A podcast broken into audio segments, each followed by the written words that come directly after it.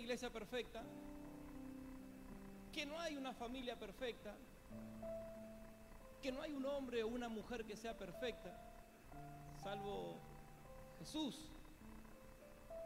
que no hay un, un- matrimonio que quiera ser perfecto, que intente es una cosa, pero que lo sea es otra cosa. Hay veces que nosotros vemos eh, familias que quieren ser perfectas y está bueno porque ese es nuestro caminar con Jesús. Con Jesús somos desafiados a ir perfeccionándonos cada día. Pero no hay una, no hay, si hubiera una iglesia perfecta, yo sería el primero a estar en ese lugar.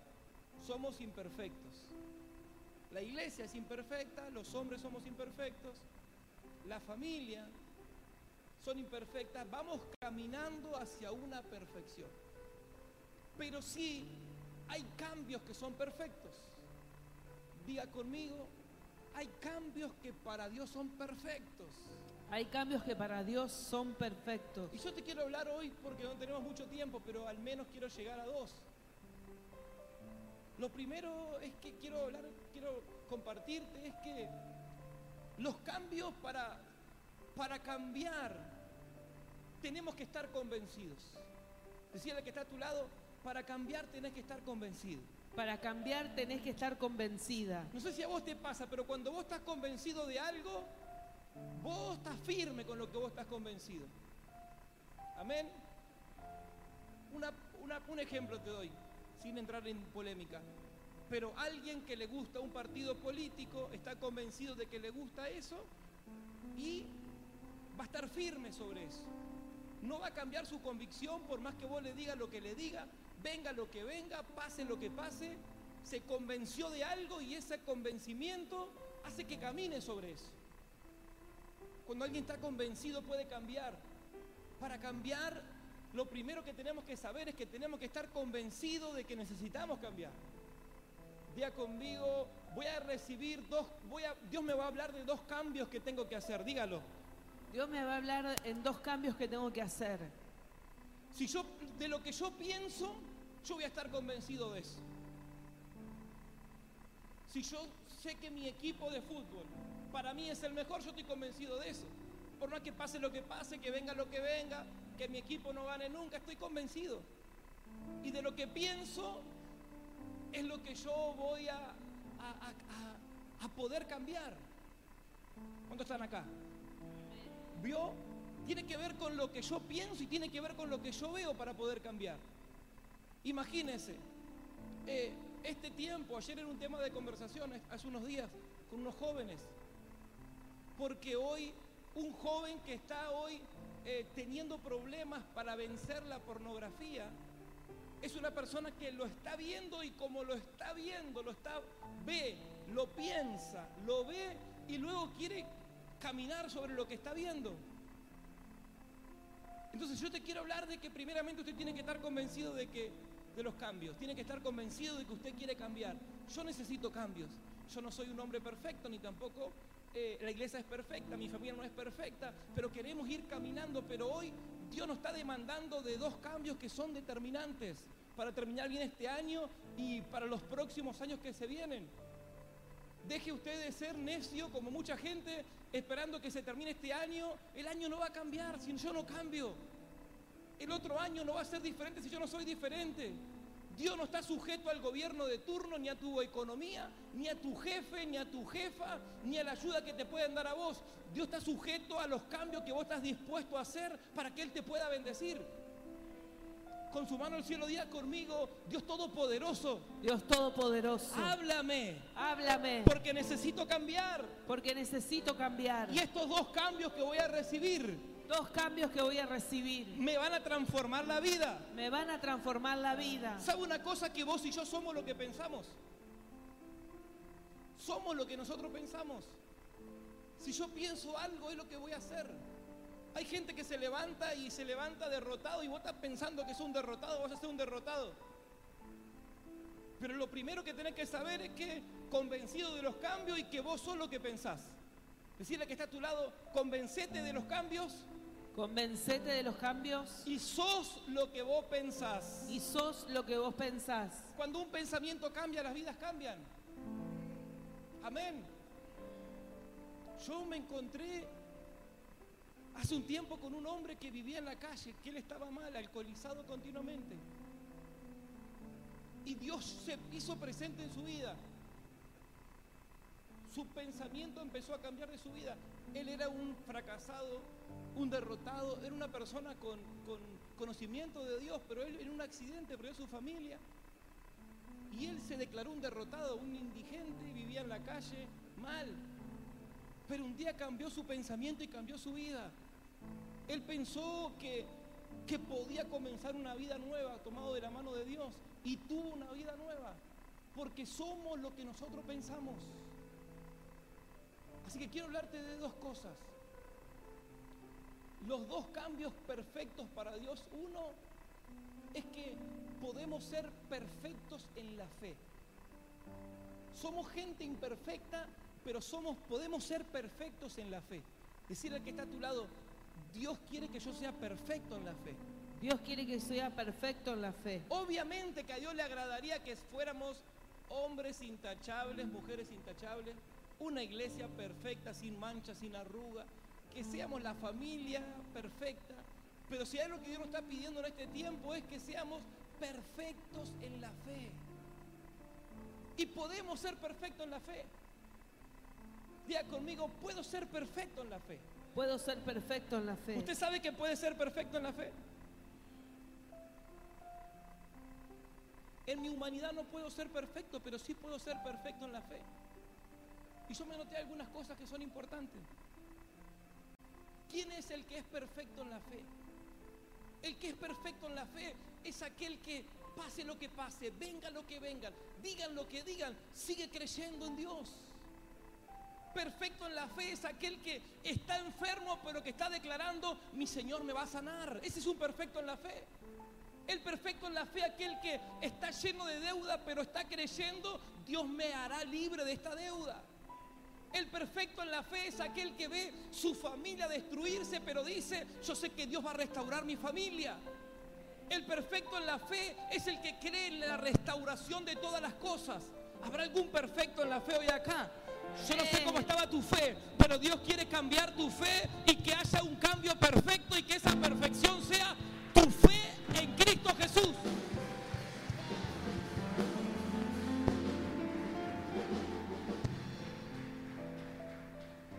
¿Sabe que creer siempre será una decisión?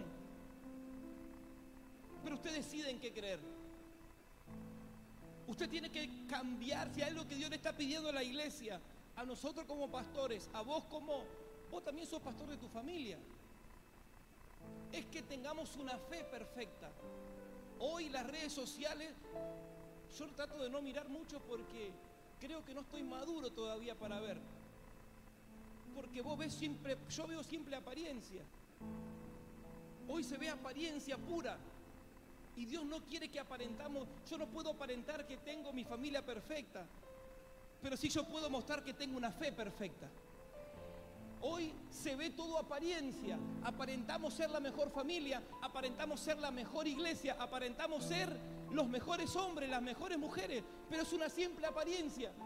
Y Dios no quiere nuestra apariencia. Si lo que Dios está pidiendo hoy, es una fe perfecta. Porque cuando vos tenés una fe perfecta, lo que hoy está imperfecto, mañana se puede empezar a perfeccionar. Pero no por tu fuerza, sino por la fe en la palabra.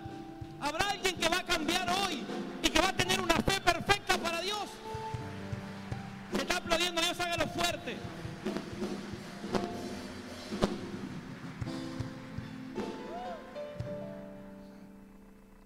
¿Sabe que cuando usted tiene una fe perfecta, una fe como a Dios le agrada, nuestra fe puede funcionar aunque seamos imperfectos? Vamos a poner en la, en la pantalla, hay, una, hay un versículo bíblico. Yo te hablaba de Abraham. Abraham fue un hombre imperfecto. Pero mire lo que dice la palabra. Cambios que Dios espera, que cambiemos nuestra fe. Santiago capítulo 2, si no me equivoco, ahí está. Si lo podemos poner en otra, bueno, dejarlo en esa versión. Dice, ¿no ves que la fe actuó juntamente con sus obras y que la fe se perfeccionó por las obras? Abraham era un hombre imperfecto, pero que tuvo una fe perfecta. Decirle que está a tu lado, aunque seamos imperfectos, Aunque seamos imperfectos, vamos a tener una fe perfecta. vamos a tener una fe perfecta. Y aunque estemos en imperfección, Y aunque estemos en imperfección, la fe nos irá perfeccionando. la fe nos irá perfeccionando. Habrá alguien que lo crea, que lo reciba, que se lo guarde en su espíritu, en su corazón.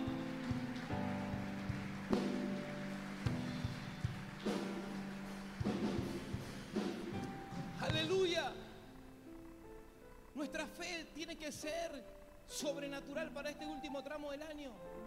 Si usted mira, y de paso también hacemos un paréntesis, yo ya recibí informe de- del Consejo Pastoral que va a haber gente que va a salir, que va a salir a controlar si la gente que está entrando en las congregaciones están vacunados, están eh, con sus protocolos. Hoy eh, los casos de COVID se están aumentando y nosotros por la fe, Dios nos guarda por la fe, nos guarda, Dios por la fe, nos bendice, Dios por la fe. Pero tenemos que, que saber que podemos ser imperfectos, pero tampoco podemos ser negligentes. Y, y vos tenés que saber algo. La fe perfecta hace que vos cuides todas las cosas que vos tenés. Y hoy tenemos que aprovechar este tiempo. Hay partes, hoy hablaba con un, con un pastor donde eh, hay lugares donde ya se van a empezar a prohibir que la gente se vuelva a juntar. Y nosotros tenemos hoy la oportunidad de poder hacerlo y tenemos que cuidar, porque tenemos que ser sabios. El hombre y la mujer de fe es sabia y es entendido y sabe cuidarse. Amén. Día conmigo, aunque sea imperfecto, Aunque sea imperfecta, voy a tener una fe perfecta. voy a tener una fe perfecta. Y aunque todo esté mal, Y aunque todo esté mal, por la fe estaremos bien nosotros. por la fe estaremos bien nosotros. Aunque todos estén con temor, Aunque todo esté con temor, la fe perfecta hace que esté bendecido. la fe perfecta hace que esté bendecida. Escuche, el- las noticias son negativas, el informe es negativo, lo que los medios están hablando son cosas negativas, pero cuando tenemos una fe perfecta nos guiamos por lo que la palabra de Dios dice. Abraham se equivocó, pero su fe no dejó de funcionar. Y lo segundo que te quiero hablar es que Dios quiere que tengamos perfecto es nuestro amor hacia Él. ¿Qué cambio me está pidiendo Dios? Primero es que nuestra fe esté por encima de toda circunstancia. Nuestra fe tiene que estar por encima de lo que vivo, por encima de lo que veo, por encima de lo que escucho, por encima de lo que la realidad está diciendo. Mi fe tiene que estar por encima. Y lo segundo que Dios quiere que yo cambie, ¿qué cambio me está pidiendo Dios? Es que mi amor hacia Él, hacia sus cosas, tiene que ser perfecto. Decirle que está a tu lado, tu amor tiene que ser perfecto hacia Dios. Tu amor tiene que ser perfecto hacia Dios. Mire, quiero leerte un versículo.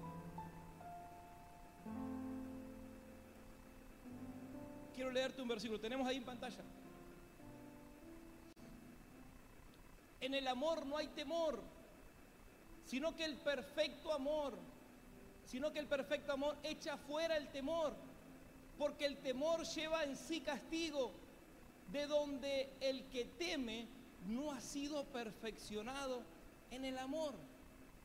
Quiere decir que el que está en temor, el que tiene temor de lo que viene, temor de que si me vacuno, temor de que si salgo, temor de que pierdo el empleo, temor de que no puedan cambiar la situación de mi vida, de mi familia, quiere decir que no ha conocido el verdadero amor de Dios. El temor te va a meter, traer mil razones. Pero Dios no tiene ninguna razón por qué nos amó. ¿Qué razón le das vos a Dios para que te haya amado? ¿Qué razón tenés vos? ¿Qué razón tengo yo para que Dios me haya elegido, que me haya amado? Ninguna. El temor tiene que tener una razón. Pero Dios no tiene, ninguna razón para ver por qué nos amó. Dice que el temor lleva en sí castigo. El temor te paraliza, el temor te frena. Recuerde algo, no podemos ser perfectos, pero sí, por el perfecto amor echaremos fuera todo temor de nuestra vida. Dios no te está pidiendo, ay, quiero que seas perfecto en esto. Dios te está diciendo, quiero que seas perfecto en la fe, pero también quiero que seas perfecto en mi amor, porque ahí mismo echarás fuera todo temor de tu vida. Con su mano al cielo, diga conmigo, todo temor se va a ir en el nombre de Jesús. Todo temor se va a ir en el nombre de Jesús. Declare con fe, me voy a, me voy a liberar de todo temor. Me voy a liberar de todo temor. Me voy a librar de todo plan del enemigo. Me voy a librar de todo plan del enemigo. Voy a estar preparado Voy a estar preparada para cosas sobrenaturales. para cosas sobrenaturales. ¿Sabe una cosa? El temor viene a castigarte y te hace creer, ah, no sos perfecto. Pero el amor de Dios vino a nuestra vida para bendecirnos y para decirnos, yo me perfecciono en tu debilidad. ¿Qué, quiere usted? ¿Terminar el año en temor o terminar el año disfrutando del amor de Dios? Necesitamos nosotros vencer, vencer todos temores. Hoy hay gente con temor a cómo va a terminar el año, temor a cómo será su próximo año. Y Dios nos está pidiendo que podamos cambiar y conocer su verdadero amor. Y echaremos fuera todo temor y disfrutaremos de los próximos años. No será un año bueno solamente. Dios tiene para darnos una vida buena. No un año. Hay gente que está, ay, necesito un, un año bueno. No, Dios tiene una vida buena para nosotros. Dios tiene toda nuestra existencia buena con Él. Por eso que ponemos de vuelta ahí, dice, en el amor no hay temor, sino que el perfecto amor. Quiere decir que hay un amor que tiene que ser perfecto. Y, y si hay un amor perfecto, ¿sabe una cosa? Dios nos está demandando una fe perfecta.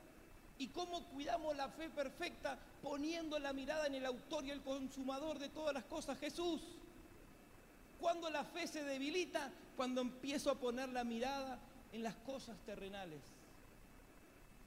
Cuando mi amor se empieza a, debilitar, no empieza a ser perfecto, cuando empiezo a poner mi mirada en las cosas terrenales. ¿Cómo cuidamos la, la fe perfecta, el amor perfecto? Poniendo la mirada en el autor y el consumador. Poniendo la mirada en Él. Hay gente que está queriendo cambiar esto, cambiar lo otro, y sabemos que hay cambios que tenemos que hacerlo. Pero los cambios van a venir cuando nuestra fe sea perfecta, cuando conozcamos el verdaderamente amor. El enemigo te pone un razonamiento, suponete, yo tuve temor, a mí me robaron y mi temor entró porque me robaron en una carnicería, me gatillaron en la cabeza y quedé con temor. Esa fue la razón. Vos me preguntás a mí por qué. Porque la razón es esta. El temor necesita una razón. Pero Dios no tiene ninguna razón para amarnos como nos armó, como nos ama y como nos amó y como nos seguirá amando. Así como el enemigo busca justificativo, Dios no encontró nada en nosotros bueno, pero así todo Él decidió amarnos igual. Y quiere que nuestro amor sea perfecto, para que podamos echar fuera todo lo malo. Declare, declare conmigo, hay dos cosas que Dios me está pidiendo. Hay dos cosas que Dios me está pidiendo. Que sea perfecto en la fe Que sea perfecto en la fe y que sea perfecto en el amor a Dios. y que sea perfecto en el amor a Dios. ¿Cuáles son las razones de muchos hoy? Me van a despedir, las razones del enemigo. Me van a despedir, eh, la ola de contagio que viene es más grande, voy a perder mi casa, no voy a cumplir mis compromisos, no voy a poder pagar mis deudas. Son los razonamientos que pone el enemigo para que nosotros no disfrutemos del amor de Dios. Porque donde hay razonamiento hay temor y donde está el temor no está el amor de Dios. Pero donde está el amor de Dios, ahí hay victoria y bendición para sus hijos. Diga conmigo, todo razonamiento lo pongo bajo mis pies. Todo razonamiento lo pongo bajo mis pies. Y voy a terminar en bendición este año. Y voy a terminar en bendición este año. Cambiando como Dios quiere que yo cambie. Cambiando como Dios quiere que yo cambie. Haciendo lo que tengo que hacer. Haciendo lo que tengo que hacer. ¿Sabes qué? Aceptar el miedo, el temor, es aceptar la razón que me está poniendo el enemigo. Y usted no puede terminar el año, este año, aceptando los miedos que le pone el enemigo. Hay gente que tiene miedo a que nunca tenga una familia y te está poniendo razonamientos el enemigo. argumentos satánicos. No voy a cambiar mi, mi, mi, manera de vivir, no voy a cambiar mi historia de vida, voy a seguir siempre el mismo. Son razonamientos que pone el enemigo. Pero hoy el amor de Dios que está acá en esta reunión quiere echar fuera todo razonamiento y todo temor. Y que podamos ser perfectos en el amor de Dios.